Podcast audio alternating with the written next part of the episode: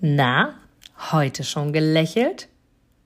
Dann hole es jetzt nach und genieße jeden einzelnen Moment, denn dein Lächeln auf den Lippen ist etwas, was dich begeistert und alle um dich herum. Und du bist auf dieser Welt niemals alleine und es ist so schön, gemeinsam etwas zu erreichen. Egal ob in einem Interview oder aber in deinem Alltag. Und jetzt viel Spaß bei der heutigen Folge. Ach, wie schön.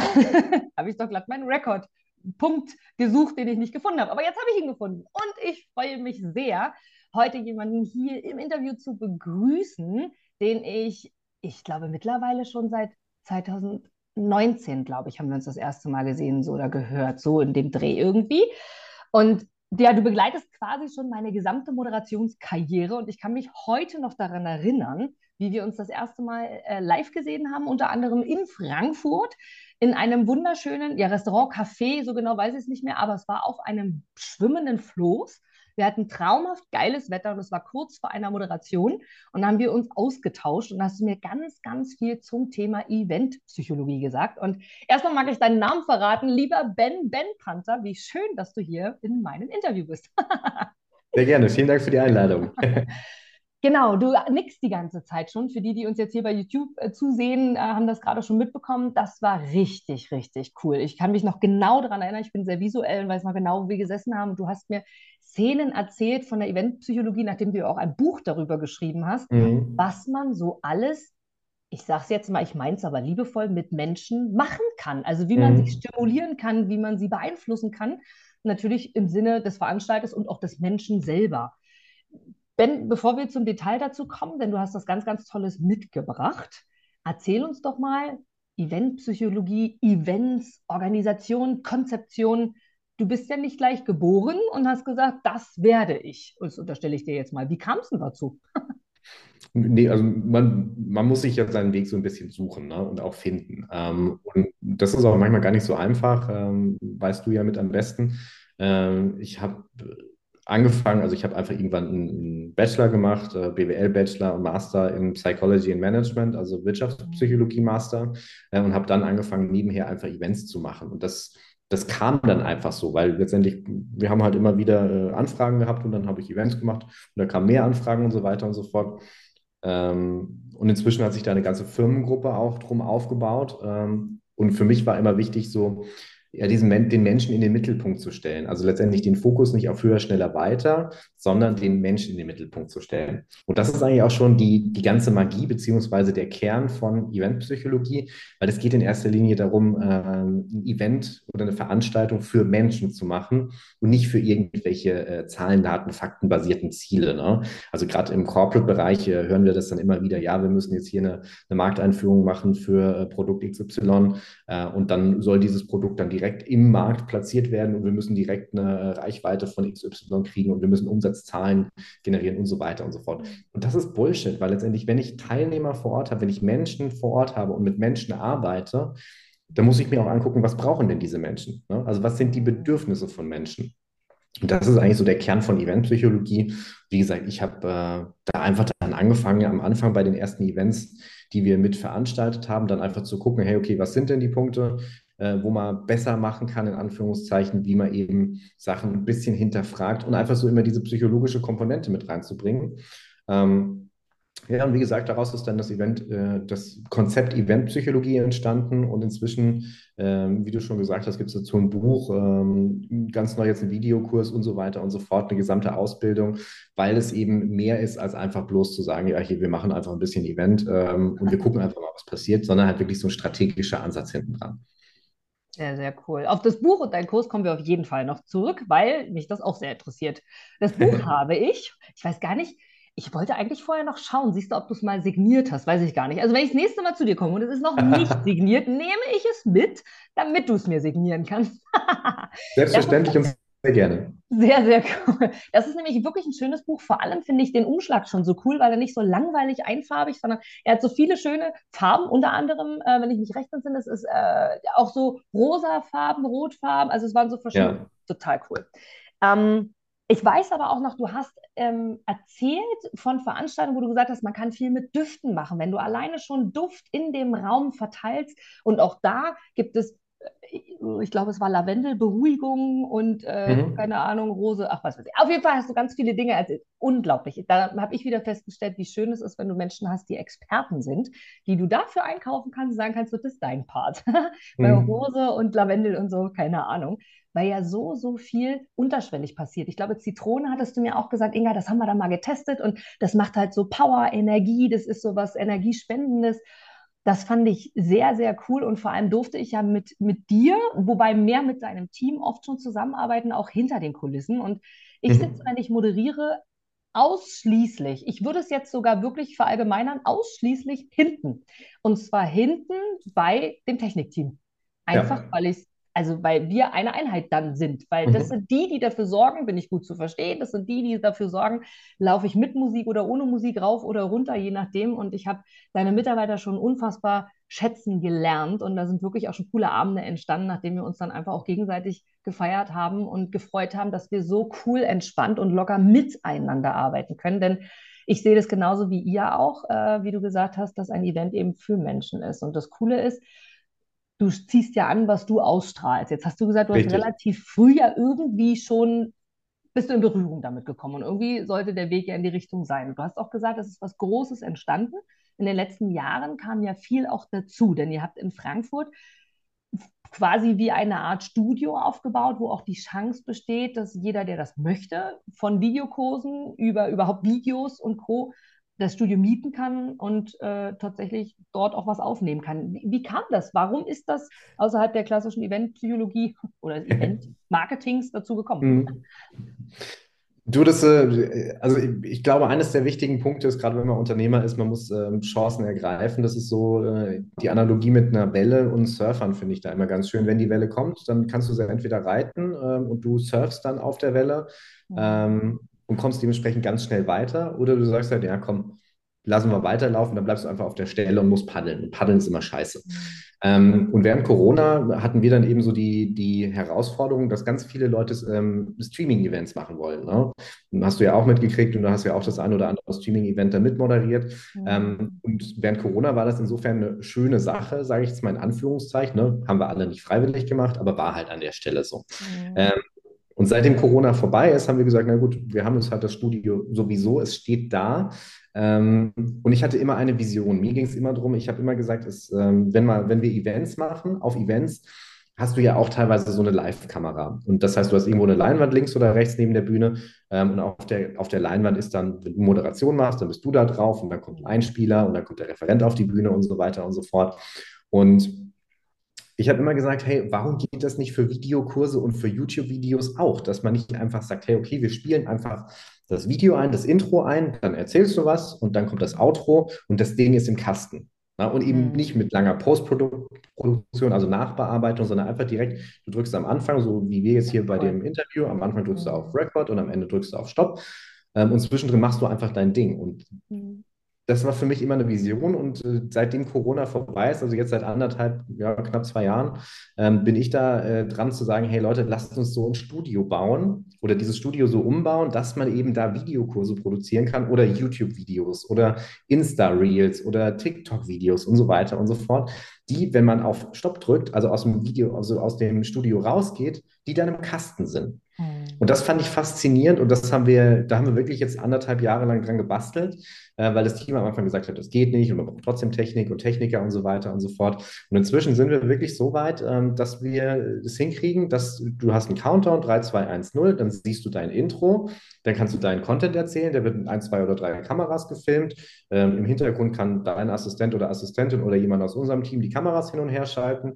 Am Ende, äh, wenn du fertig bist, läuft das Outro, dann drückt man auf Stopp und dann hast du ein fertiges Video, was du sofort hochladen kannst. Also du kannst einen Tag lang deinen Videokurs aufnehmen ähm, und danach bist du fertig. Und ich habe gesagt, ich will das wirklich jetzt mal benchmarken, ob das funktioniert. Und habe ähm, diesen, diesen Eventpsychologie-Videokurs, den wir jetzt ähm, bald launchen, also jetzt wahrscheinlich ist er schon gelauncht, wenn das Video äh, oder wenn hier unser Interview rauskommt. Ähm, und ich habe gesagt, ich will eine Challenge machen, ob wir es hinkriegen, innerhalb von einem Monat einen gesamten Videokurs neu zu konzipieren, zu skripten, ähm, im Studio zu filmen, online zu stellen ähm, und den Verkauf zu starten. Und ähm, also wie gesagt, ne, wir haben jetzt gerade, wo das Video auf, unser Interview aufgezeichnet wird, ist es Mitte Februar. Ähm, wir sind jetzt gerade in den letzten Zügen, also es ist alles im Kasten. Wir haben aber statt zwei Tagen äh, Videokurs, vier Tage Videokurs gedreht, weil einfach so viel Content drin ist. Ähm, also es sind 66 Videos entstanden mit über sechs Stunden Video-Content, äh, was einfach großartig ist. Ähm, und äh, ja, genau, jetzt geht es eben noch darum, ähm, ich mache meinem Team gerade so ein bisschen Feuer unterm Hintern, weil ich sage, hey, jetzt muss das Ding noch hochgeladen werden. Das wird jetzt gerade ähm, in eine Plattform reingestellt und dann müssen die, die Facebook oder die Werbeanzeigen noch erstellt werden. Und das will ich sehen, ob wir das innerhalb von vier Wochen komplett hinkriegen. Ich bin aber guter Dinge, was das betrifft. Ja, und das war so der Punkt auf der einen Seite, wieso jetzt dieser Eventpsychologie-Videokurs jetzt in diesem neuen Format nochmal komplett entstanden ist, auf der einen Seite.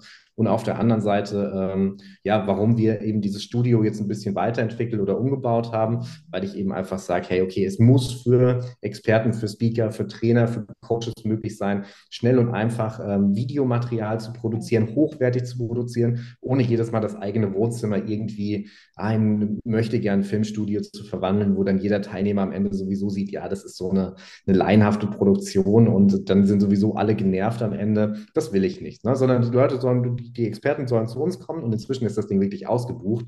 Die kommen zu uns ins Studio, ähm, da haben wir noch eine Maske, ein Kameracoaching, Fotoshooting noch mit dazu, dann werden die Videoinhalte gedreht. Am Ende gibt es einen USB-Stick, ähm, vielleicht noch ein bisschen Nachbearbeitung, Haken dran und das Ding ist online. Und die Leute feiern es, das ist großartig. Sehr, sehr geil. Das, das kann ich mir sehr gut vorstellen, aus eigener Erfahrung. Auch ich habe schon mal so einen Videokurs produziert, zu Hause, mhm. in, meiner, in meinem Haus, aber ich hab, weil ich es auch leicht haben wollte, bin durch die einzelnen Räume gegangen. Mir war egal, was im Hintergrund zu sehen war. Das Thema Kind passte dann im Kinderzimmer zum Beispiel. Also ich habe es dann so gemacht. Von daher, ich weiß aber, was du meinst. Und wir alle achten ja immer mehr. Wir haben eine Flut an Informationen, wir wissen auch, als diejenigen, die es noch nie gemacht haben, wie professionell sowas aussehen kann und wollen Correct. das natürlich auch konsumieren, was professionell ist, weil wir einfach sagen, hey, ich bin es doch wert. Sehr, sehr cool. Du hattest mir im Dezember davon schon erzählt, dass ihr mhm. so ein Studio habt und ich feiere das wirklich, wirklich sehr. Vor allem, was mir jetzt auch neu ist, was du heute schon im Vorbereitungsgespräch gesagt hast, ist der Online-Kurs. Erzähl mal ein bisschen mhm. mehr. 66 Videos, zum Thema Event, zum Thema, wie kann ich ein Event besser machen, ist es für jeden, der sagt, ey, ich will irgendwie mal was da mit Event und so machen? Oder für wen ist das geeignet? Und vor allem, was kriegen wir raus an Input? Welche Infos gibt es denn? Ja, also es ist wirklich für jeden geeignet, der Event macht. Ähm, angefangen beim Eventmanager, über einen Veranstalter, Marketing-Menschen äh, habe ich viele, also gerade Marketingverantwortliche auch, ähm, aber dann auch äh, in Anführungszeichen äh, nur Randbeteiligte, also so jemand wie äh, eine, also wir haben relativ viele VPAs auch drin, also so mhm ähm, Mädels und Jungs, die ähm, virtuelle Assistenz mitmachen, mhm. ähm, weil die halt einfach sagen, hey klar, komm ich, ich komme auch immer wieder damit in, in Verbindung, äh, irgendwas, ein Event muss immer organisiert werden. Also das ist schon relativ breit aufgestellt und wir haben den Kurs in vier Module unter, unterteilt. Man kann auch jedes Modul einzeln kaufen. Mhm. Ähm, und im ersten Modul geht es vor allem um Konzeption mhm. ähm, und ja, so, so Eventmanagement aber vor allem Fokus auf Konzeption, weil ähm, ein ganz wichtiger Punkt ist mir immer, eine gute Konzeption macht ein Event einfach insgesamt besser. Ne? Und ähm, es gibt ganz viele Leute, die sagen, ja, wie funktioniert denn überhaupt Konzeption? Wie funktioniert denn Eventkonzeption überhaupt? Was macht man denn da? Wie entsteht denn so eine große Show, so eine, so eine große Veranstaltung? Wie finde ich denn den Rahmen? Ne? Und das ist eigentlich gar kein, also gar kein so großes Hexenwerk, wenn man weiß, wie es funktioniert. Man braucht da so ein paar Kreativitätstechniken ähm, und man braucht äh, die, die richtigen Ansätze. Aber wenn man das hat, und das erkläre ich eben da wirklich sehr detailliert in dem Kurs, ähm, mit ein paar Modellen dann auch äh, und direkten äh, Anwendungsbeispielen. Wenn man das hat, kriegt man eine super Konzeption hin. Und das ist was, mhm. den Fehler machen leider ganz viele, äh, die sagen, ja, ich bin ja Eventmanager. Ähm, ich fange jetzt einfach mal an, mit meiner Checkliste, mit meiner Checkliste abzuarbeiten. Der Kunde sagt zu mir, ja, ich will jetzt ein, keine Ahnung, ein Speaker-Event machen, ein Experten-Event machen. Ähm, sind vier Blöcke mit jeweils 90 Minuten und dann fängt der Eventmanager sehr häufig an mit dieser Checkliste. So, ja, ich brauche eine Location und ich brauche äh, ein Catering und ich brauche äh, eine Veranstalterhaftpflicht und so weiter und so fort. Ich brauche eine Moderation, ne? dann melden sie sich hoffentlich bei dir. Ähm, Na klar. ähm, und das sind eben so Punkte, ja, das ist richtig, aber der erste Schritt bei einem, für ein gutes Event ist eine vernünftige Konzeption. Und Konzeption ist eben nicht zu sagen, naja, äh, viermal 90 Minuten Inhaltsblöcke, sondern zu sagen, hey, was ist denn das Ziel, wer sind die Teilnehmer, also Zielgruppendefinition, sich dann auch die Bedürfnisse der Teilnehmer anzugucken, was wollen die denn eigentlich, warum kommen die denn da? Sind die, äh, also sind das, ist es eine verpflichtende Veranstaltung, so Mitarbeiter, äh, Kick-off oder sowas, wo du weißt, du hast einfach Menschen sitzen, die sitzen dann so da mit verschränkten Armen und sagen, ja, ich bin hier, weil ich hier sein muss, aber nicht, weil ich da bin. Oder hast du, eine, hast du ein Festival, wo die Leute freiwillig kommen oder eine Weiterbildungsveranstaltung auf einem Festival wollen die Leute wahrscheinlich ihr Party feiern und vielleicht ein paar Leute kennenlernen. Auf einer Weiterbildungsveranstaltung geht es mehr um den Content. Also was ist das Ziel von der Veranstaltung? Da gibt es unterschiedliche Eventziele und da gehe ich drauf ein. Ähm, und dann eben auch, wie man diese Ziele erreichen kann. Und ganz krass eben auch einfach, was die Bedürfnisse der Menschen sind. Ne? Weil also eines meiner Lieblingssätze in diesem Eventpsychologie-Kurs ist, den, den kann danach jeder auswendig, man muss den Menschen in den Mittelpunkt stellen. Immer wieder. Du musst jeden Teilnehmer in den Mittelpunkt stellen. Und zwar nicht einfach nur sagen, ich habe 1000 Teilnehmer, ne, ich stelle die alle in den Mittelpunkt und gucke mir einfach so eine, so eine graue Masse Teilnehmer an, sondern wirklich zu sagen, hey, okay, was ist denn der, der, die, Frau in der zweiten Reihe, warum ist die da vorne? Warum ist die VIP? Warum hat die mhm. Geld dafür ausgegeben? Ne? Und warum sitzt der Kerl in der letzten Reihe hinten links mit verschränkten Armen da, ist aber trotzdem freiwillig da und hat trotzdem vielleicht 2000 Euro dafür ausgegeben? Ne? Also was ist die Motivation? Was sind die Bedürfnisse? Und das ist so dieses, dieses erste Modul, dieses Basismodul, ähm, eben Konzeption, Bedürfnisse ähm, und eben so die, die, die Herangehensweise, wie man eben ein gutes Event aufbaut. Mhm. Im Modul 2 gehen wir dann rein und äh, schauen uns dann ganz krass an, ähm, was eigentlich Eventpsychologie ähm, ausmacht, also wo Eventpsychologie herkommt. Ähm, und da geht es mir um eine Sensibilisierung, weil letztendlich, auch da plaudere ich ein bisschen aus dem Nähkästchen jetzt, ne?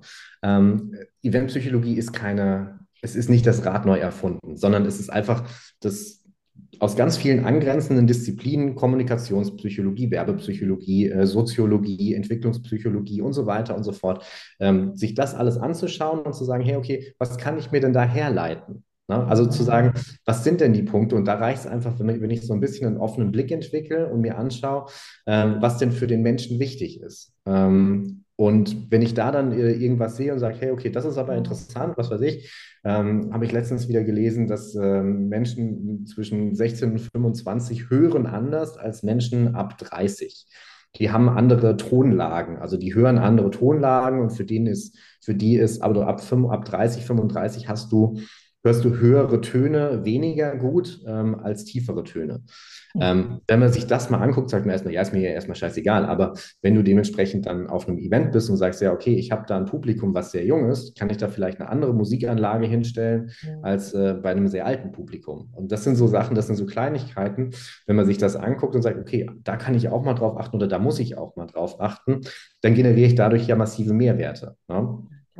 Ähm, das heißt, es geht da erstmal dann darum zu sagen, hey, okay, ähm, was können wir denn eigentlich besser oder was, wie können wir denn eigentlich Psychologie nutzen, um Events an sich erstmal besser zu machen? Ja?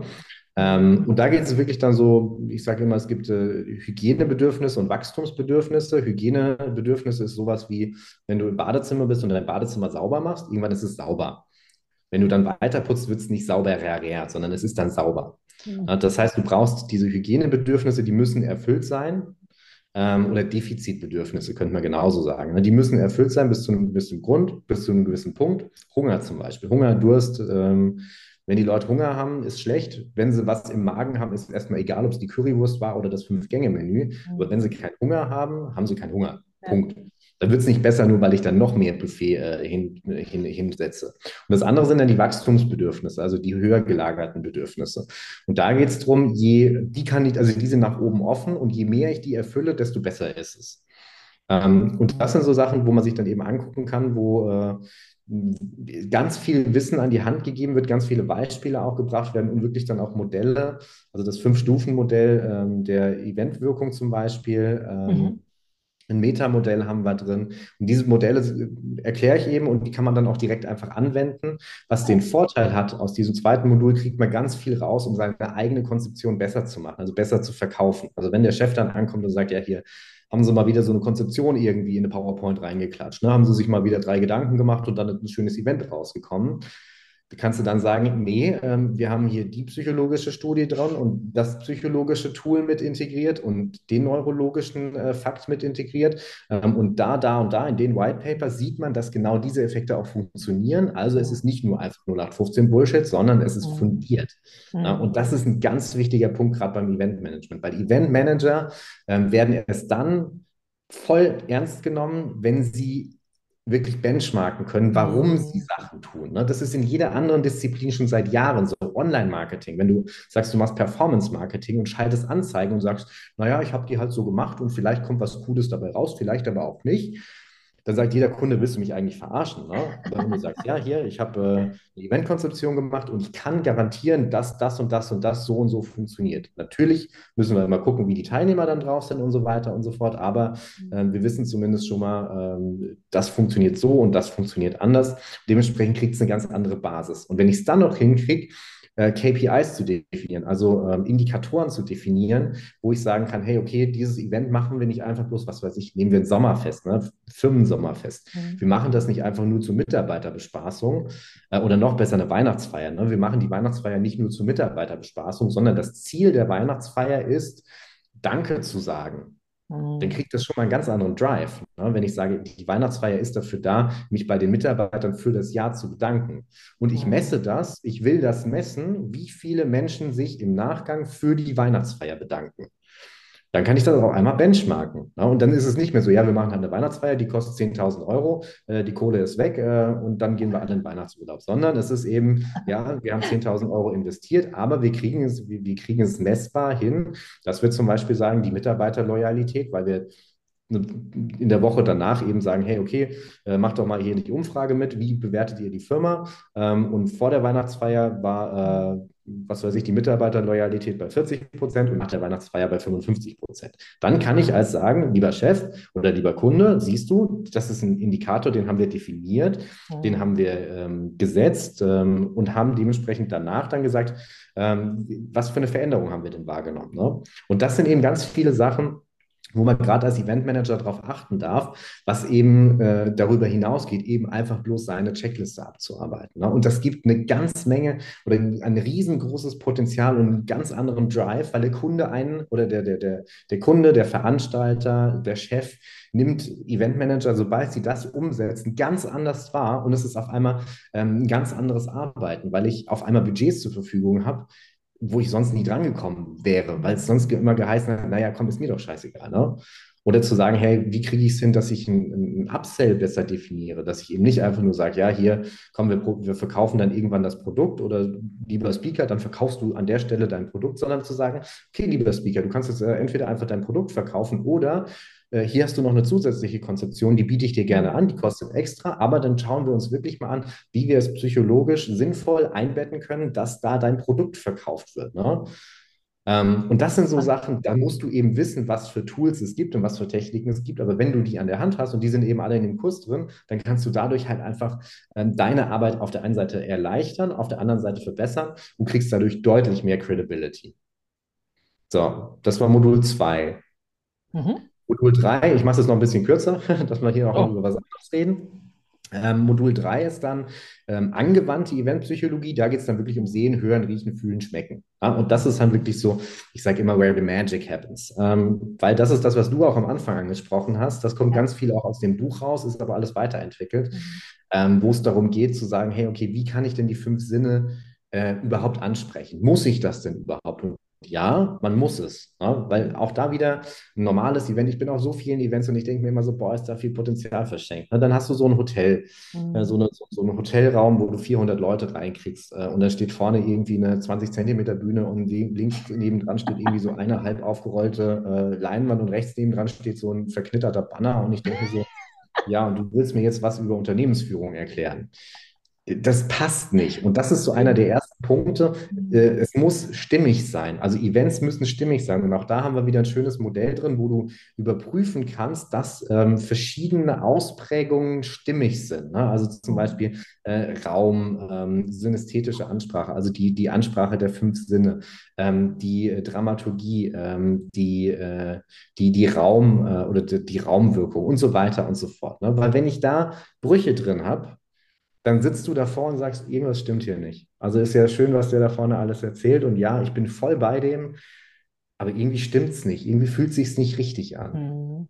Und das sind genau die Brüche, ähm, die du mit Eventpsychologie eben dann in dieser angewandten Eventpsychologie vermeiden kannst, weil du eben weißt, weil du eben siehst, weil du verstehst, wie der Mensch tickt und wie der Mensch Sachen wahrnimmt. Das, da kannst du selbst einfach mal überprüfen, indem du dich einfach das nächste Mal, wenn du bei einem Event bist, dich einfach mal hinten hinstellst und sagst, okay, wirkt das stimmig? Das ist schon eine ganz einfache, super simple Frage, die aber einen unfassbaren Mehrwert liefert. Aber wenn du hinten stehst und sagst, wirkt das stimmig? Und du sagst nein und dich dann fragst, wieso nicht? Mhm dann lenkst du dein Bewusstsein, deine Aufmerksamkeit auf die Dinge, die nicht stimmen. Und dann stellst du fest, wie du es ändern kannst. Und wenn du das gemacht hast und das einfach da eine Sensibilisierung reinkriegst, ne, das sind teilweise Kleinigkeiten, was weiß ich, ein Luftzug, ne, wo du sagst, na, hier ist es aber irgendwie kalt oder sowas. Oder Mhm. Ähm, du hast eine super moderne Veranstaltung, wo es darum geht, ein neues Produkt irgendwo äh, einzuführen, ähm, aber es im total altbackenen Hotel. Sagst, ah, das stimmt nicht, das passt nicht zusammen. Ne? Oder ähm, was hatten wir letztens? Wir hatten das letztens, äh, da hatten wir ein Hotel und da wurde draußen äh, währenddessen, also war ein Gesundheitskongress und draußen wurde ähm, renoviert und du hast, äh, den Lärm hast du nicht gehört, aber du hattest immer so diesen ganz feinen äh, Staub in der Luft. Und das hat einfach auch nicht gepasst, ne? weil letztendlich Gesundheitskongress und wir, wir sind alle ne? offen und atmen und so weiter und so fort. Und dann hast du irgendwie da Staub, das ah, mhm. ne, kannst, natürlich haben die gesagt, ja und sorry und ne, deswegen haben wir das hier auch alles, ne, deswegen haben wir ein besseres Catering und deswegen ist das alles von den Zimmern her ein bisschen günstiger. Aber das funktioniert nicht, das, das clasht total. Ne?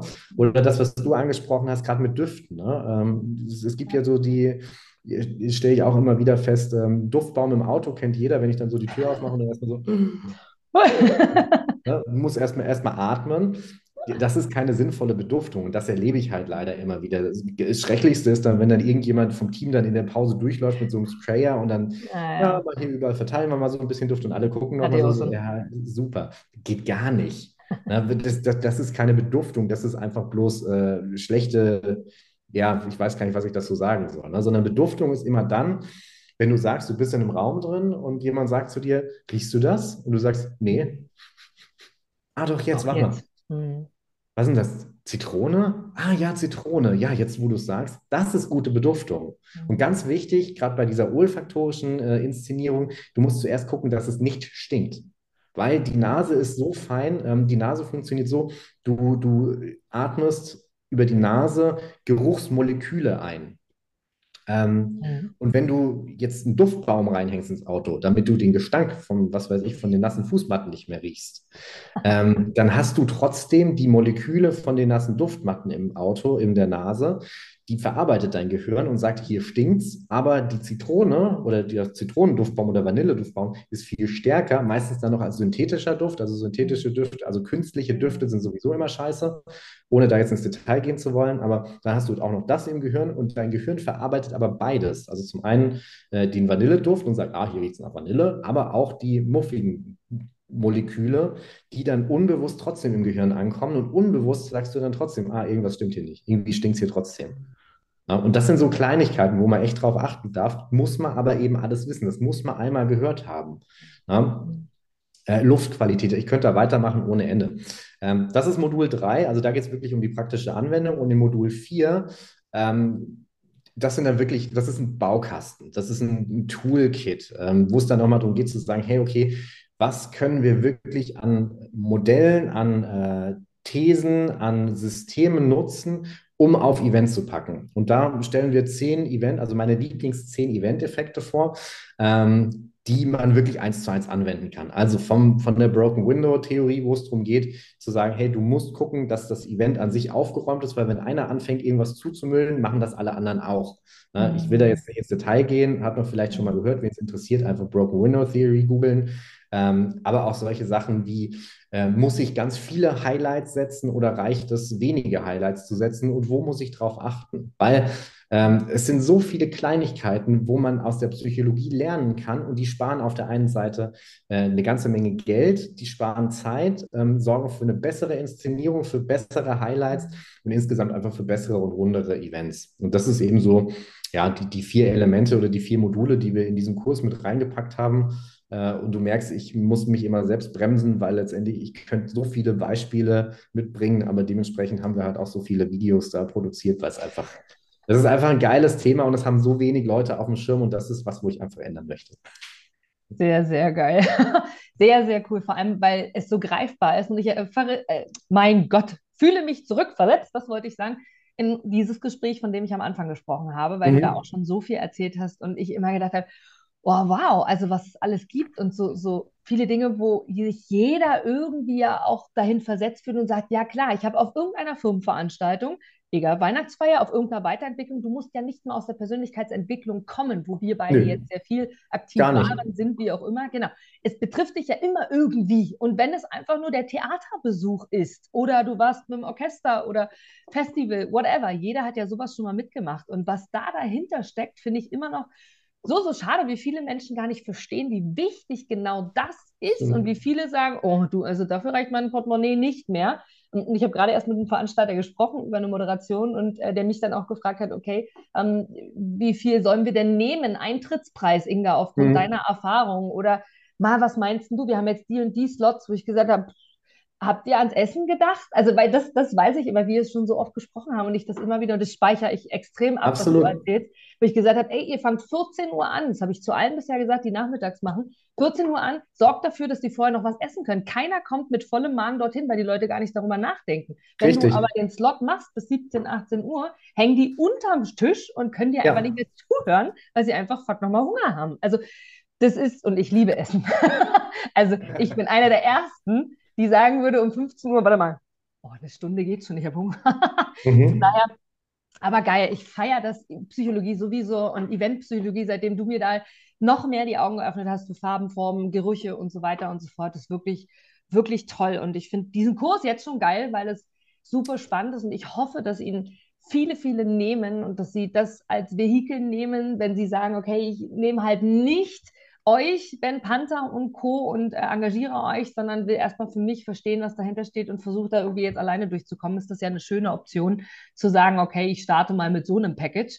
Genau. Denn, also auch Weihnachtsfeier, was du erzähl erzählt hast, klar, wie viele sehen das wirklich, das ist halt eine Weihnachtsfeier, das ist halt eine Sommerfeier, wir machen mal ein Grillfest. Richtig. Aber wie viele und da weiß ich noch wie heute, das habe ich, ich, wir haben ja beide festgestellt, wir lieben Veränderungen dahingehend, dass wir auch sagen, wir lieben Abwechslung. Abwechslung trifft es auf jeden ja. Fall. Uns beide safe. Bei mir ist es sogar auch Veränderung, das kann ich bei dir jetzt noch nicht 100% sagen, aber wir lieben Abwechslung. Und ich finde es vor Jahren, wirklich vielen, vielen Jahren, hat mich eine Kundin mal angesprochen, da war ich noch in der Personalbranche und hat gesagt, Inga, du bist so offen, so sympathisch, würdest du dich bei unserem Sommerfest hinter den Grill stellen? Echt geil! Jawohl, ich habe das zwei Jahre gemacht. Ey, ich habe die Leute Steuerberatung, die, die mich persönlich kennen, wissen, mhm. das ist so der Typ Mensch, mit dem ich eher weniger zu tun habe. Aber ich feiere alle Menschen genauso wie du auch. Und ich habe das so genossen. Und da die Kleinigkeiten, es gab halt nicht das Fleisch vom Edeka oder nichts gegen mhm. Edeka, um Gottes Willen, aber aus einem Discounter oder wo auch immer her, sondern die haben von einem Fleischer ey, das, das Fleisch, also quasi hast du das Viech, alle Veganer bitte und Vegetarier immer weghören, aber du hast das quasi noch laufen sehen. Also mhm. irre, die Qualität beim Grillen alleine mhm. schon. Ja, ich esse gerne, aber so detailliert bin ich noch nicht informiert. Das hat so, so viel gemacht und das war das Sommerfest Total. Kunden. Und da ist viel Alkohol geflossen, aber guter Wein, auch hier wieder was Besonderes. Es war in einem Garten, es war also toll. Und Wahnsinn ich weiß ja nicht, wie ich zuerst ansetzen soll, was du alles gesagt hast. Äh, ich, ich mag doch eins, mag ich dir mal sagen. Weißt du was? Es ist nämlich relativ aktuell. Vor, einem, vor, einer, vor kurzem bin ich bei einem Event gewesen als Moderatorin. Es war ein Unternehmen der freien Wirtschaft, hatte nichts mit Persönlichkeitsentwicklung zu tun, mhm. sondern einfach eine Jahresauftaktveranstaltung. Genau so war es. Und was ich großartig fand, ist, dass die vier, wir nennen es mal ganz allgemein jetzt Inhaber, sonst würde es zu weit führen, dass die vier Hauptverantwortlichen, da hat der eine davon gesagt, pass auf Leute, wir machen jetzt die Türen auf ein genauso Raum, übrigens in einem großen Hotel, wo eigentlich 400 Leute reinpassen, aber nur 200 Leute da waren. Sie haben es aber cool gelöst vom Hotel. Es ist ein, ein Fünf-Sterne-Haus gewesen. Die hatten ein bisschen einen Plan schon zumindest mhm. davon. Und der hat dann zu den anderen dreien gesagt, pass auf, wir begrüßen die Leute jetzt, ihr zwei dort. Wir machen nur eine Tür auf. Wir, zwei, wir stehen uns gegenüber, wir vier quasi, also zwei Zweierpaare und wir begrüßen mhm. jeden mit Handschlag. Super, großartig. Ey, ich habe gedacht, da habe ich als Dienstleisterin der Veranstaltung die Menschen lieb gedacht, ey, wenn ich so begrüßt werde, ich habe Gänsehaut gehabt, weil ich gedacht habe, was Absolut. für eine geile Idee ist das denn? Absolut. Und es waren 200 Mal, hey, schön und Schulterklopfer und so schön, dass du da bist. Der Start in diese Veranstaltung war schon Absolut. Mega. Und das sind genau die Kleinigkeiten, die den absoluten Unterschied machen. Der Mensch ist ein soziales Wesen und gerade in Zeiten, wo du Homeoffice hast, wo du nur noch vom Bildschirm sitzt, wo es nur noch Videokonferenzen und Calls gibt und so weiter und so fort, dann einfach so ein High Five und eine persönliche Begrüßung, also einfach der persönliche Kontakt, da steckt ja ganz viel drin. Ne? Es ist auf der einen Seite die Berührung, die schon was macht, mhm. ähm, die Nähe schafft. Ähm, dann ist es aber auf der anderen Seite auch einfach eine absolute Wertschätzung. Das heißt, selbst wenn ich vielleicht davor schlechte Laune hatte oder nicht ganz so gut drauf war, wenn mir jemand High Five gibt, mein, mein Chef, mein Vorgesetzter, mein Kunde, äh, jemand, den ich mag, ähm, und der ankommt und sagt, ey, cool, dass du da bist. Ey, ich kann gar nicht anders, als äh, diese sind dann Spiegelneuronen, diese Stimmung dann ein Stück weit zu übernehmen. Und ich komme ganz andere, mit einer ganz anderen Energie in diesen Raum rein. Und das ist einfach was, ähm, wir kennen es, Persönlichkeitsentwicklung, gibt es immer die High Fives oder die, äh, die Umarmung am Anfang und so weiter. Ja, muss man in der, in der freien Wirtschaft äh, sich immer ganz genau angucken, wie das funktioniert.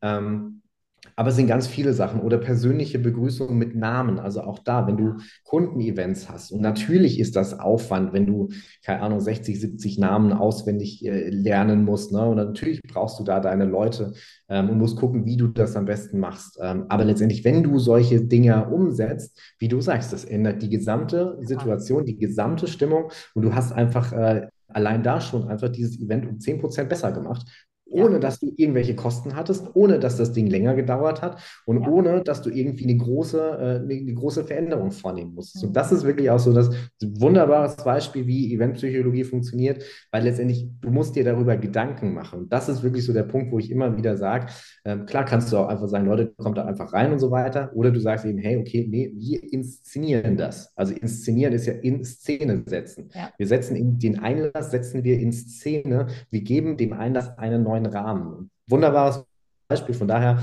passt sehr gut. ja, es war auch wirklich, also auch was es mit mir als ja irgendwie auch Einheit zu diesem, zu diesem Konzept gemacht hat, irgendwie, was das mit Klar. mir schon gemacht hat. Ich habe das gefilmt, um, um das äh, für die Veranstalter mhm. auch zur Verfügung zu stellen. Also du hast auch in dem Film, ich habe mir das hundertmal angeguckt danach, gesehen, wie die Reaktion der Menschen ist, die ja damit nicht gerechnet haben, so begrüßt zu werden. Also oh, ey, und dann die, die auch noch einen Handschlag, also das war ja dann nochmal, also so, so ein Tupfer nochmal auf die, aber auch ja. nicht bei jedem so, das war dann natürlich schon so, ey, Big Buddy, wir kennen uns ja irgendwie. Mega. Also das, ja. das kann ich wirklich sagen, das hat ganz viel gemacht und das hat einmal 10% der Veranstaltung schon verbessert und vor allem mich, auch hier wieder als, als jemand, der dazugekauft worden ist. Ich bin hinterher gefragt worden, welche Position ich im Unternehmen habe, weil mir keiner abgenommen hat, dass ich das Unternehmen, habe ich tatsächlich auch vor Buchung noch nie gehört. Noch nie mhm. in meinem Leben hatte ich davon gehört, aber ich bin empfohlen worden und dachte so, ey, cool, und habe im Vorgespräch alleine schon, das haben die unterbewusst gemacht und irgendwie unbewusst. Aber im Vorgespräch habe ich diese Firma schon so gefeiert, dass auch ich ganz anders hingefahren bin. Dann mhm. dieser Handschlag. Also ich habe wahrscheinlich nochmal 10% mehr dafür gesorgt, dass die Veranstaltung nochmal anders ist, weil ich war eins. An diesem Tag war ich das Unternehmen. Und ja. das unterschätzen viele auch. Aber das äh, ist, und auch du selbst als Teilnehmer willst ja abgeholt werden, weil niemand weiß, wie du es gerade sagst, wie kommst du dahin? Was ist morgens, vormittags, nachmittags, am Abend vorher passiert? Wie war deine Anreise? Und ja. da gibt es ja so klassische Moderatorenfragen, so wie war die Anreise, klemme ich mir, weil ich die total Quatsch finde. Aber da gibt es so viele Dinge, die du wirklich auch machen kannst, ne? wo du viel mit, mit ähm, verändern kannst. Ich weiß, total. Einmal äh, aus deiner Erfahrung heraus gerne, Ben. Ich habe mal eine Veranstaltung in einer wunderschönen Location. Das war so ein Theater-Style. Für mich als Moderatorin total cool. Persönlichkeitsentwicklung dachte ich, okay, ist immer so die Frage, aber da war ein Lichttechniker, der hinten gesessen hat. Und wie erwähnt am Anfang, ich sitze immer hinten, saß ich auch dort hinten und hatte die Chance auf einen riesen, ich sag's mal mit meinen Worten, Pult, wie auch immer das Ding wirklich heißt, keine Ahnung, Fernseher, der bei euch schon immer riesig ist, was ich von euch schon so kannte, aber der auch ein Riesending und der hatte zwischendurch hatte der Luft, weil Licht stand alles, Event lief und ich hatte auch gerade nichts und guckte da so rauf und schaute den an und sagte, was machst du denn da? Das sah aus wie Computerspielen. Der hatte eine Location, es ging um ein Festival, eine Location, dann da technisch gestreamt, aufgebaut, wie auch immer es funktionierte, wie es dort aussehen würde und hat mit den Lichtern gespielt, wie sie von rechts nach links, wenn die sich drehen, in welcher Farbe und wie das dann aussieht. Ich habe gedacht, was? Ich dachte, man mhm. stellt ein Licht auf und guckt, okay, passt irgendwie oder passt nicht. Also was da technisch auch dahinter steht, oder? Also Absolut. Also, Wahnsinn. Absolut. Also wir gehen da wirklich dann inzwischen auch hin. Ähm, also das sind, das sind dann Visualisierungen. Ähm, du kannst die gesamten Shows, also gerade große Shows, die werden nicht mehr live gedrückt. Also das, das ist nicht so, dass der Lichttechniker da hinten sitzt und dann in dem Moment sagt, Lampe X macht das, Lampe Y macht jenes, sondern das ist alles vorprogrammiert. Ja. Ähm, und du hast eben dadurch, und das ist ein unfassbar gutes Werkzeug, weil du kannst zum einen ähm, solche Sachen machen, wie du kannst mit einer virtuellen Kamera durch einen virtuellen Raum, also wie bei einem Computerspiel genau. sozusagen, mhm. ähm, jeden Platz angucken und kannst dir angucken, ob die, ob die Blickachsen sinnvoll sind, also ob jeder Teilnehmer wirklich alles sieht. Ähm, und gerade bei, bei Plätzen, wo du sagst, ja, da bin ich mir unsicher, ähm, wie wird denn das nachher wirken? Wenn das Ding einmal visualisiert ist, also die Bühne gebaut ist, die ganzen Lampen drin, die, die, mhm. äh, die, die LED-Wände und so weiter und so fort, dann kannst du eben einfach sagen, okay, und jetzt setze ich mich mal auf den Platz. Und, ah, nee, ach, da guck mal, da siehst du die Säule, da kannst du nicht dran vorbeigucken, das ist blöd. Ähm, ist Wahnsinn. Ähm, und wir nutzen das wirklich, also auf der einen Seite eben, um vor Ort Aufwand zu reduzieren und auf der anderen Seite aber auch, um dem Kunden und allen Beteiligten eine Sicherheit zu geben. Weil letztendlich, wenn du weißt, wie die Show abläuft und wirklich die auf den Takt der Musik dann noch getimt ist, okay, ey, dann kannst du ganz anders damit proben. Dann kannst du als Künstler ganz anders damit umgehen. Da kannst du dir im Vorfeld schon angucken, hey, okay, wie wirkt das denn? Wie wirkt das denn, wenn ich äh, von hinten auf die Bühne komme, von der Seite und so weiter? Weil du eben einfach sozusagen einen fotorealistischen Film dieser Veranstaltung schon hast, bevor die Veranstaltung überhaupt stattgefunden hat. Und das ist wirklich ein massiver Mehrwert, der sich gerade so die letzten ja, drei, vier, fünf Jahre dann auch äh, ein Stück weit jetzt durchgesetzt hat, ja. Das ist wirklich irre. Er hat auch gesagt, das ist Vorbereitungszeit. Natürlich, das dauert, genau. bis das steht. Aber er sagte Klar. auch, er muss halt vor Ort. Deswegen, er konnte halt äh, bei der Veranstaltung, er war zwar physisch, physisch, physisch ja. vor Ort, ich muss überlegen, psychisch, nein, physisch vor Ort, psychisch hoffentlich auch. Aber ähm, konnte trotzdem was anderes machen, weil es stand ja irgendwie. Und das war eine kleine Veranstaltung, von der ich dort geredet habe. Da waren die Lampchen so ein bisschen. Und da hat er mir aber auch während der Veranstaltung, das fand ich ja nett, ähm, gesagt: Guck mal, jetzt habe ich die Lampe ausgemacht, was das für eine Wirkung hat. Ich dachte, oh, jetzt ist Dunkel hier. Also, was man so machen kann. Und Total. Es ist wirklich, und es ist, wie viele schon immer sagen, wie viele schimpfen auch beim Essen, ne? es gibt kein Vegan, es gibt kein Vegetar, es gibt nur Fleisch und es gibt so schweres Essen, so leichtes Essen. Irgendwas ist immer. Du wirst es, ich behaupte jetzt, nie allen recht machen können, oder Ben? Kannst du es allen recht machen? Geht das? Nö, wahrscheinlich kannst du nie allen recht machen. Aber das ist, also auch das ist immer so ein Beispiel, wo ich auch sage, also weil ich komme, das ist so ein, so ein Thema, wo es ja immer wieder aufkommt, ne? wenn ein Veranstalter sagt, ja, brauche ich alles nicht, ich kann es eh nicht allen recht machen. Aber nehmen wir mal eine Veranstaltung, sagen wir mal 1000 Leute, die jetzt äh, mhm. zu einem Kongress kommen. Ne? Mhm. Keine Ahnung, nehmen wir einen IT-Kongress oder sonst was. Also ITler sind ja sowieso schon ein bisschen besonders, reden nicht so viel. Ähm, und sitzen zu Hause und machen was mal ganz stereotypisch, essen nur Fast Food und schlagen sich die Nächte um die, äh, um die Ohren. Ähm, und jetzt gehst du dahin und sagst, hey, okay, du hast jetzt ähm, von diesen 1000 Leuten, hast du, sagen wir mal, 20 Vegetarier. Also relativ wenig. Ne? Oder sagen wir mal, es sind 50 Vegetarier. Nehmen wir, nehmen wir direkt 100 Vegetarier, machen wir es ein bisschen größer, damit es einfacher zu rechnen ist. Also 10% Vegetarier. Mhm. Und jetzt habe ich entweder die Möglichkeit zu sagen, ja, ich bestelle vegetarische Pizza oder ich sage halt, ja, ist mir doch scheißegal, ähm, ich spare Geld, ähm, es gibt eine Pizza, ähm, dann muss ich das nicht groß verteilen und so weiter. Da kann sich jeder dann was nehmen. Damit verliere ich 10% der Menschen für mein Event. Das heißt, wenn ich danach 100%, also alle 1000 frage, wie war das Event? Und die 10% hatten keine vegetarische Pizza und fanden das dann scheiße, dass da Salami drauf war, mussten die da runterzupfen und dann, wo belegst du die hin und so weiter, dann haben sie noch blöde Sprüche gedrückt gekriegt. Ähm, das heißt, wir gehen mal davon aus, dass von diesen 100 Leuten alle 100 Leute dann pisst waren. Das heißt, wir haben durch diese Kleinigkeit, die wir missachtet haben, haben wir nur noch 90 Prozent glückliche Teilnehmer. Das heißt, wir haben da schon 10 Prozent verloren. So, jetzt haben wir, ähm, nehmen wir den gleichen Kongress und sagen, hey, okay, ähm, der geht abends ein bisschen länger. Ähm, Und da gibt es gibt's auch an die Bar und äh, an der Bar gibt es äh, richtig schön viel zu trinken und so weiter und so fort. Und richtig viel äh, Saufi Saufi und Spaßi Spaßi. Und dann wirst dann halt auch einfach ein bisschen ja, ein bisschen ausfälliger, ne? Und halt trinken alle ein bisschen über den Durst, ne? Und dann wird halt auch ein bisschen gelästert und so weiter. Ähm, und man sagt halt, ja, Open Bar bis sonst wohin und so. Ähm, dann werden irgendwie noch zwei, drei ähm, Menschen irgendwie angegraben, weil sie eben, keine Ahnung, Frauen von irgendwelchen Kerlen oder äh, irgendwelche, äh, irgendjemand äh, kommt raus, dass er schwul ist oder sonst irgendwas. Und sagen wir mal, da nehmen wir auch noch mal 100 Leute, die wir da einfach verlieren. Ich weiß, das ist jetzt zu viel an der Stelle, aber sagen wir mal, es sind 100 Leute, die da sagen, boah, die, der Abend war nicht cool. Mhm. Ähm, und das ist ein ganz anderer Punkt, weil die 100 Leute waren, sind alle keine Vegetarier, also die waren alle glücklich mit der Pizza, aber die mhm. fanden es scheiße, dass dieser, wie dieser Abend gelaufen ist. Ne? Haben keinen Alkohol, wollten sowieso keinen Alkohol trinken, wurden blöd angemacht und so weiter, konnten nicht schlafen, äh, hatten Gruppendruck, weil sie da bleiben muss und so weiter und so fort. Ne? Das heißt, du hast nochmal zehn Leute, die du wegen einer ganz anderen Sache verlierst. Und am nächsten Tag fällt dann auch noch das WLAN aus. Und das ist für ITler ja ganz schrecklich. Ähm, und die sagen dann halt, das ganze Event war toll, das Essen war super und ich habe gestern so richtig schön gefeiert, aber ey, ich hätte echt was machen müssen. Ich habe mir die Zeit freigeschaufelt und dann fällt dieses scheiß WLAN aus. Ähm, und es funktioniert einfach nicht. Und ich weiß jetzt gar nicht, was ich machen soll. Ich muss irgendwas arbeiten, ich muss irgendwas abgeben oder sowas. Ne? Auch wieder da, übertrieben 100 Leute. Das heißt, insgesamt haben wir 300 Leute, jetzt mal übertrieben gesagt an der Stelle, ähm, die wir verloren haben wegen ganz unterschiedlicher Kleinigkeiten und haben dementsprechend maximal 70 Prozent der Leute, die mit dem Event zufrieden sind. Und die Zahlen waren jetzt übertrieben an der Stelle. Aber du hast es sehr häufig, wenn du dir, und das ist wieder so ein Punkt, du musst dir Auswertungen angucken. Also du musst dir überlegen, wie kriege ich Feedbacks von den Leuten. Mhm. Ähm, Kleinigkeit an der Stelle, am Flughafen gibt es immer auf den Toiletten diese Smileys. Grünes ja. Smiley, gelbes Smiley, rotes Smiley. Mhm. Mega, weil du innerhalb von Sekunden Feedbacks kriegst. Die sind anonymisiert.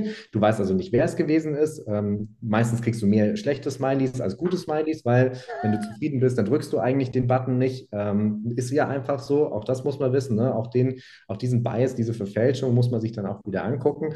Ähm, aber unterm Strich kriege ich sofort ein Feedback. Und wenn ich zehn von diesen Smiley-Stationen aufhänge. Eine beim Catering, eine beim WLAN-Code, äh, eine auf den Toiletten, eine beim Einlass und so weiter und so fort. Dann kann ich auf der einen Seite benchmarken. Hey, von Samstag zu Sonntag. Samstag waren die Leute super happy beim, beim Check-in. Sonntag fanden sie es scheiße. Was war denn Sonntag anders? Ah, Sonntag hatten wir bloß fünf Leute. Samstag waren zehn Leute da. Das heißt, Sonntag war die Schlange länger. Hm, ist das vielleicht ein Grund, was die Leute unglücklich macht? Und hm, hat das wirklich Ausschlag oder ist das wirklich signifikant an der Stelle? Ne? Mhm. Ähm, was ich damit sagen will, ne, du kannst nie alle glücklich machen. Aber wenn du sagst, oder wenn du sagst, ich kann nicht alle glücklich machen und es gar nicht versuchst, hm. dann verlierst du halt ganz viele Teilnehmer und zwar immer einzelne, wegen ganz vieler Kleinigkeiten. Ne? Was weiß ich, dann gibt es irgendwann mal kein Toilettenpapier und dann kommt der Teilnehmer auch noch und sagt, ja, hier die Toilettenpapier, Toilettenpapier ist leer und dann hast du jemanden im Team, der sagt, ja, ist mir doch scheißegal, ich, ich bin hier Sales-Mitarbeiter, erzähl das jemand anderen und dann denkst du dir als, als Teilnehmer, okay, Läuft Sorry. Und es, es, gibt ja genau diese Momente, ne? Du kommst hin und sagst irgendwas ähm, und dann wirst du angekackt, so gefühlt, ist nicht meine Aufgabe, kümmere ich mich nicht drum. Oder hast du einen Gastronom, Gastronom äh, der äh, irgendwie sowieso ja, Gastronomen sind ja, nein, ich bin mal da nicht, äh, ich scherze mal nicht alle über einen Kamm. Ähm, du hast halt einfach gerade jemanden irgendwo im Verkauf stehen ne? und der ist, äh, keine Ahnung, kriegt seine, seinen Mindestlohn und äh, wurde gerade zusammengekackt und hat geheißen, es muss alles schneller gehen und so weiter. Und dann hat der schlechte Laune und verkauft da die Currywurst dann mit schlechter Laune. Und das sind eben einfach genau die Punkte, wo du einzelne Menschen verlierst. Ähm, und wenn sich das einfach häuft, hast du ganz schnell so, so, so ein großes, also einen großen Block an Menschen, die unglücklich sind. Und das musst du eben vermeiden. Ne? Wenn du trotzdem nicht alle glücklich machen kannst, das ist klar, ne? dann hast du den einen dabei, der nicht nur Vegetarier ist, sondern der dann auch noch eine Glutenallergie, eine Laktoseintoleranz äh, und äh, keine Ahnung, sowieso warmes Essen nicht mag. Ähm, ja, sorry, kann ich nichts machen, dann hättest du dir mal selbst was mitgebracht, wenn du weißt, dass du so special bist. Ne? Aber die meisten kannst du ja abholen. Und das ist nicht so der große Aufwand, ne? sondern da muss es eben auch, da geht es einfach wieder darum, den Menschen in den Mittelpunkt stellen und zu sagen, wenn ich schon ein Event mache, wo es darum geht, das ist wirklich so was, das vergessen ganz viele. Bei Event geht es immer darum, Menschen zusammenzubringen und Menschen vor Ort glücklich zu machen. Und das ist wirklich so was, das vergessen ganz viele. Und das ist unfassbar schade, ähm, weil ein Event ist nicht einfach, äh, wir schippen irgendwie, äh, keine Ahnung, Produkte von China nach Europa und verkaufen die. Und ein Event ist auch nicht, hey, okay, wir machen eine Massenproduktion und schieben einfach äh, die Leute durch, weil sie eben einfach eine Autowäsche brauchen, sondern es ist was ganz Individuelles. Äh, und das dürfen wir uns einfach immer wieder in den Kopf rufen, äh, weil du kannst es nicht über einen Schirm oder über einen äh, Kamm scheren, so rum. ist wirklich so. Vor allem, wir unterschätzen manchmal, also ich sage jetzt mal bewusst wir, wie wichtig solche Veranstaltungen sind. Wie, wie, gesagt, muss jetzt nicht Persönlichkeitsentwicklung, muss jetzt nicht das große Unternehmen, wenn du Einzelunternehmer zu Hause bist in deinem eigenen Büro, bist du ja aber trotzdem im Theater, im Kino und weiß ich nicht wo gewesen. Absolut. Ähm, eine Frage habe ich an dich noch, die mich sehr brennend interessiert, Ben, und zwar ist es das Thema Temperatur. Das weiß ich, das trifft ja irgendwie alle und immer wieder Menschen, die sagen, oh, es ist so kalt, es ist zu warm, es ist zu... Hm. Gibt es und also kann man wirklich jetzt aus deiner Sicht heraus eine Temperatur, eine Zahl sagen, wo man sagt, die ist optimal, um nicht zu frieren, nicht zu schwitzen, trotzdem aufmerksam zu sein? Oder ist das je nach Thema schwankend? Oder äh, das interessiert mich auf jeden Fall noch. Es ist unfassbar schwankend. Also angefangen von ähm, rein physikalischen äh, Elementen, mhm. wie, also du hast ja zum Beispiel, fangen wir anders an. Wenn du die Wettervorhersage anguckst oder Wetter, Wetter im Internet anguckst, dann hast du immer so diesen Punkt, Temperaturangabe plus gefühlte Temperatur. Und die mhm. gefühlte Temperatur ist dann die Kombination aus Temperatur plus Sonnenintensität plus Wind. Mhm. Ja, und dann können 5 Grad auf einmal, ich habe das letztes Jahr im Januar auf Mallorca gehabt, da waren wir die ersten zwei Januarwochen auf Mallorca. Da hatte es, glaube ich, 10 Grad, aber es hatte halt Sonne. Und sobald die Sonne da war, hattest du T-Shirt-Wetter. Wenn die Sonne weg war, war es eisekalt. Wenn die Sonne da war und du im T-Shirt rausgestanden bist und du gedacht hast, geil, Januar, Energie, D, nee, Vitamin D tanken, und dann kam der Wind und dann war es wieder scheiße kalt. Und dementsprechend, ne, allein da, physikalische äh, Bedingungen sind einer der Punkte. Ne? In der Location haben wir jetzt weder Sonne noch viel Wind, aber wir haben eine Klimaanlage oder eine Lüftung, die pustet Luft rein. Und das hast du manchmal eben eine Klimaanlage, die pustet trockene Luft rein und trockene Luft wird eher kälter wahrgenommen als feuchte Luft. Mhm. Ähm, hast du im Winter, wenn du so einen ganz trockenen Winter hast, dann denkst du dir so, boah, es ist so richtig arschkalt. Ne? so sibirische Kälte. Ähm, und auf der anderen Seite hast du dann sowas wie, äh, wenn es sehr feucht ist, so neblig, ähm, ja, das ist auch kalt, aber das beißt nicht so, ne, wenn es im Winter, wenn du im Winter draußen bist. Mhm. Ähm, und dementsprechend äh, die Luftfeuchtigkeit äh, spielt eine äh, ziemlich große Rolle. Äh, und dann der Luftzug. Also wenn du eine Klimaanlage hast, die sehr viel Luftverwirbelung verursacht, dann ist es schneller mal kühl, als wenn es eben eine, eine, eine, ruhige Luft ist, weil die Klimaanlage das eben oben reinpustet und oben auch wieder absaugt. Ne? Gibt es ja mhm. unterschiedliche Systeme. Mhm. Das ist einer der Punkte, der da relevant ist. Ähm, und dann, was ist es für eine Veranstaltung? Also hast du so eine Veranstaltung, also gerade so einen Kongress, wo du alle 20 Minuten einen Wechsel hast. Das heißt, du bist die ganze Zeit am Hinsitzen aufstehen. Zwischendrin gibt es vielleicht dann noch äh, Standing Ovations, also ich muss mich aufstehen, muss ein bisschen klatschen mhm. oder ich habe vielleicht sogar noch einen Energizer irgendwo zwischendrin, mhm. ähm, wo, wo ich ja körperlich, biologisch aktiviert werde und das auch natürlich wieder einen Unterschied macht über meine eigene, über mein eigenes Körpergefühl. Und dann auch solche Geschichten, was für einen Boden habe ich da drin? Bin ich im zweiten Stock in einem äh, Hotel, im Tagungshotel mit zwei Zentimeter Teppich oder bin ich ebenerdig in einer Industriehalle mit einem Betonboden. Ja, der Betonboden, da kann es 23 Grad haben und ich kann dir garantieren, die Leute haben trotzdem, die, mhm. der Hälfte der Leute ist trotzdem kalt, weil sie kalte Füße haben.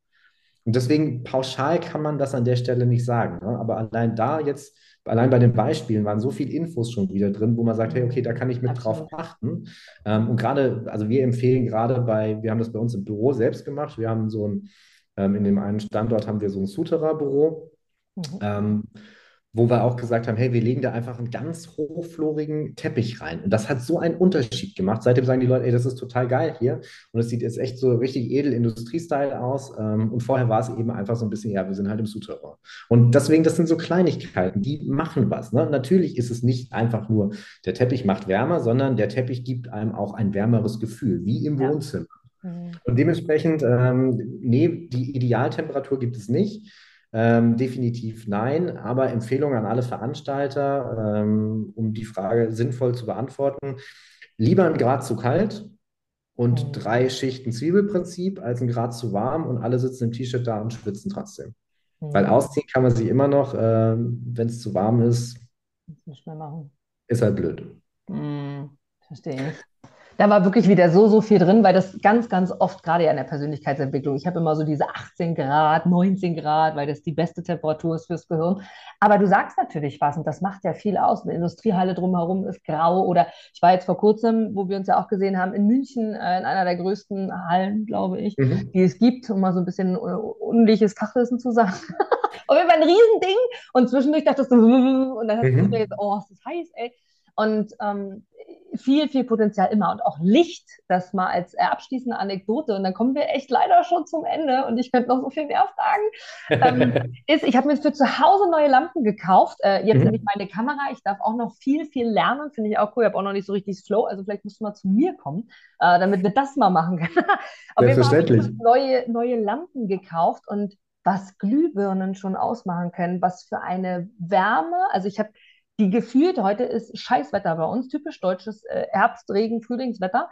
Äh, und wenn ich die Lampen anhabe, jetzt fürs Interview leider gerade aus, aber wenn ich sie anmache, ich mache ich demonstriere mal nur diese Lampe, ist jetzt äh, natürlich Video ungünstig zu sehen, aber es ist so ein Sonnenlicht, so ein schönes, gut Launenlicht, Total. das ich alle anderen äh, verbannt habe aus meinem. Absolut. aus meiner Umgebung. Also es ist wirklich, wirklich cool. Äh, cool. Was mich aber interessiert, zwei Fragen habe ich noch an dich. Und zwar, Ben, äh, eine Frage ist, wie ist denn so ein ganz klassischer Tag bei dir? Jetzt hast du ja mittlerweile wirklich ein größeres Unternehmen im Background, viele verschiedene Bereiche, zwar alles unter dem Maßstab Wirkung, ja, Wirkung, Event und so weiter und so fort, digital, persönlich und so weiter. Aber wie darf ich mir dich als, ich sage jetzt mal CEO, wirklich vorstellen, wie läuft denn bei dir so ein Tag mittlerweile heute nach Jahren Erfahrung ab?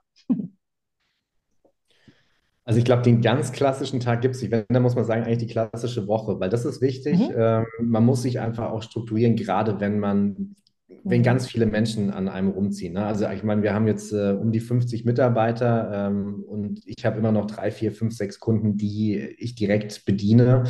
Ähm, Montag ist für mich immer so Reflexions- und Planungstag, äh, wo ich mir dann auch wirklich dann meine mhm. zwei, drei Stunden morgens nehme und sage, hey, okay, ähm, was lief letzte Woche gut, was lief äh, nicht so gut, was lerne ich daraus, was mache ich diese Woche anders, ähm, wo kümmere ich mich diese Woche drum. Also wirklich so, also sowohl auf persönlicher als auch auf geschäftlicher Ebene einfach eine Runde reflektieren, planen, strukturieren. Das ist eigentlich immer so der Montagmorgen. Montagmittag, Nachmittag ähm, bin ich meistens mit meinen ähm, Projektleitern oder Geschäftsführerkollegen dann ähm, im Austausch, wo wir sagen, hey, okay, was müssen wir die Woche wirklich dann alles tun? Ähm, Genau, das ist Montag. Montag ist für mich auch immer so ein bisschen, ja, versuche ich immer Homeoffice zu machen, weil letztendlich, sobald du in der Firma bist, also wenn ich in der Firma bin, bin ich nur noch am Quatschen. Nicht, weil ich so gerne rede, sondern weil einfach jeder ankommt und hier mal zehn Minuten, da mal 20 Minuten, hier nochmal eine Viertelstunde und auf einmal ist der Tag schon wieder rum. Das mache ich am Dienstag. Also Dienstag ist für mich immer Office Day und Dienstag ist auch der Tag, wo die meisten in der Firma sind. Wir haben das ziemlich Hi. hybrid, ähm, mhm. also dementsprechend die Leute müssen nicht da sein, können aber da sein. Mhm. Dementsprechend haben wir Dienstag eigentlich immer so ein bisschen Office Day und ähm, bin dann vor Ort und dann gucken wir auch da dann einfach, dass wir viel dann machen. Meistens ist dann mittags dann auch irgendwie irgendjemand, mit dem wir dann noch Mittagessen gehen, also entweder der Kunde, der dann da ist oder dann auch Mitarbeiter. Ähm, mhm. Und äh, ja, das ist dann so, so Dienstag. Das ist auch eigentlich so ein bisschen so Kreativitätstag. Also wenn ich irgendwas Neues ausprobieren will oder sowas, dadurch, dass ich dann da in der Firma bin, mhm. äh, kann man da mal schnell ins Studio rüber, ähm, kann man schnell irgendwo ein Setup aufbauen oder sowas. Ähm, das finde ich da dann immer ganz gut. Mhm. Mittwoch ähm, ist sehr viel, sehr häufig so Out of Office Day, also irgendwelche Termine irgendwo haben, ja. machen. Ähm, jetzt waren wir die Woche, waren wir bei einem großen Hotel in Frankfurt ähm, wo wir uns äh, ausgetauscht haben und wo wir mit denen eine engere Zusammenarbeit anstreben, ähm, was Eventtechnik betrifft. Ähm, dann hatten wir danach noch einen Termin mit einem möglicherweise Neukunden, wo es darum ging, äh, für den eine äh, also komplette Marketingkampagne dann mit aufzubauen, also für die Digitalagentur von uns. Mhm. Da bin ich mhm. digital, Wirkung digital unterwegs gewesen.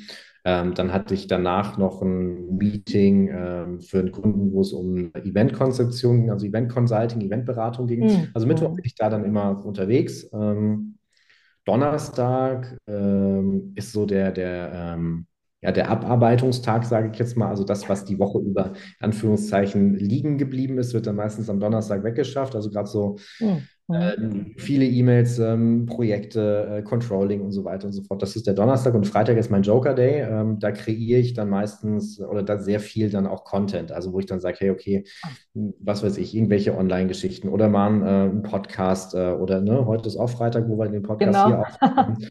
Ähm, oder ähm, irgendwelche Blogartikel mal selbst schreiben. Äh, das ist immer so Freitag. Ähm, oder auch die Arbeit dann an dem Videokurs habe ich dann in der Regel dann Freitag gemacht. Und wenn ich dann sage, hey, ich habe ganz viel Bock, dann mache ich das Samstag, Sonntag auch nochmal. Mhm. Wobei sonst Samstag, Sonntag immer so ein bisschen Strategie ist und den, das Bigger Picture in Anführungszeichen. Ähm, das zur Woche und ansonsten zu den einzelnen Tagen. Also ich bin keine, ich bin keine, äh, keine Lerche, sondern ich bin eher eine Eule, also lieber in den Abend rein und nicht so früh am Morgen. Also vor, Mhm. Wer mir vor 9.30 Uhr einen Termin reindrücken will, der muss schon einen sehr, sehr guten Grund haben. Ähm, ich fange in der Regel so um 9 an, ähm, bin davor eine Runde draußen, ähm, versuche auch immer noch eine Viertelstunde Spanisch reinzuquetschen. Cool. Ja. Ja, so äh, mir schlechter als recht im Moment, aber ich versuche es. Ähm, und dann eben ähm, Business, Business, Business, äh, Mittagspause versuche ich mir ziemlich regelmäßig zu nehmen.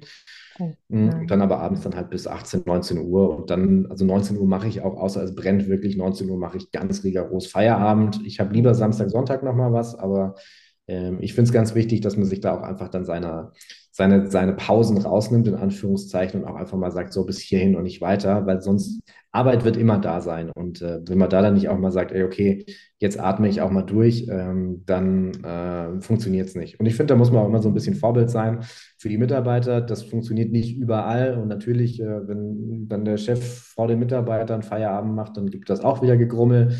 Ähm, ich kann aber nicht für 50 Leute gleichzeitig ähm, alle koordinieren, mache ich auch nicht mehr. Aber wenn ich halt bis 23 Uhr arbeite, dann ist das das schlechtere Zeichen, als wenn ich bis 19 Uhr arbeite und dann zweimal grummeln, weil es mal länger geht an der Stelle.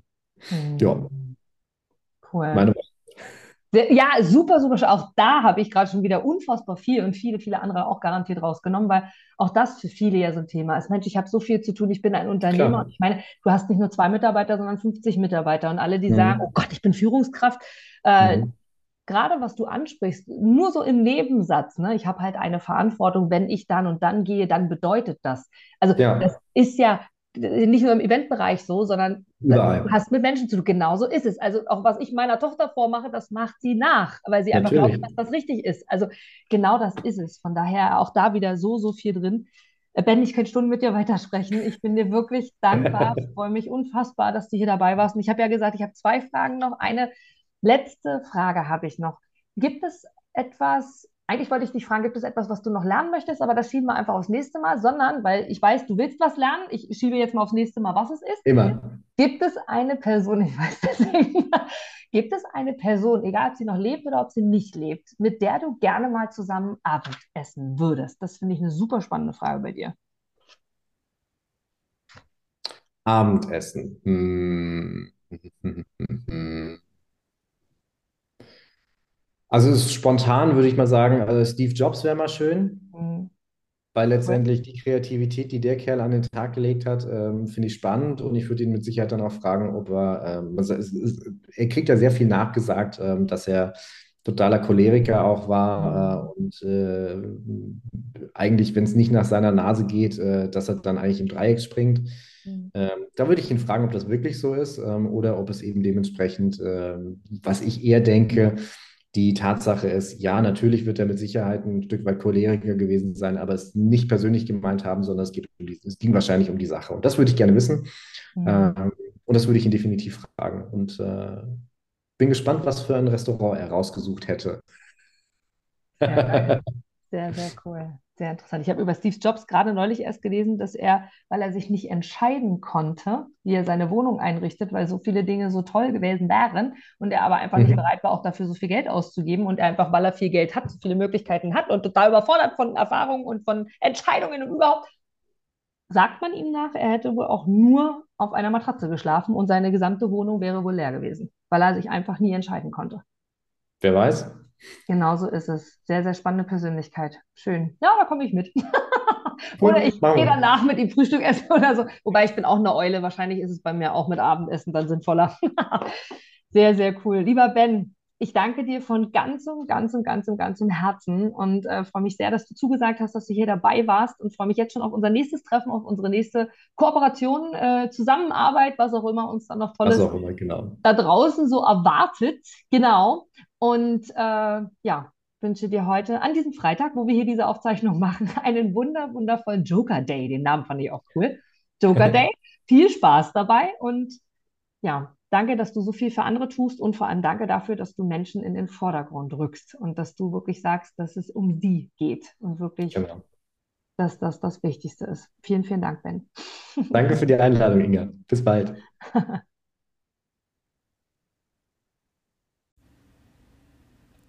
Du gibst mir sicher recht, dass du ein Produkt oder eine Dienstleistung ausschließlich von Menschen und Unternehmen kaufst, wo du selber sagst, ja, da stehe ich voll dahinter, die geben mir ein gutes Gefühl, die steigern meine Empfindungen, die wollen genau das, was ich auch will. Von daher, denke zurück an deine Anfänge und schaue, dass du mit einem Interview, mit einem Powerbank-Interview für dich und dein Unternehmen alles rausholst. Denn du, ich, alle anderen da draußen, wir sind alle Kunden. Und was wollen wir? Wir wollen erreichbar sein. Und vor allem wollen wir einen Mehrwert für uns haben. Und mit dem Powerbank-Interview hast du einen Mehrwert. Willst du mehr dazu wissen? Dann informiere dich jetzt auf meiner Internetseite unter www.inga-brakop.com und erfahre mehr über dein Powerbank-Interview. Wir sehen uns gleich.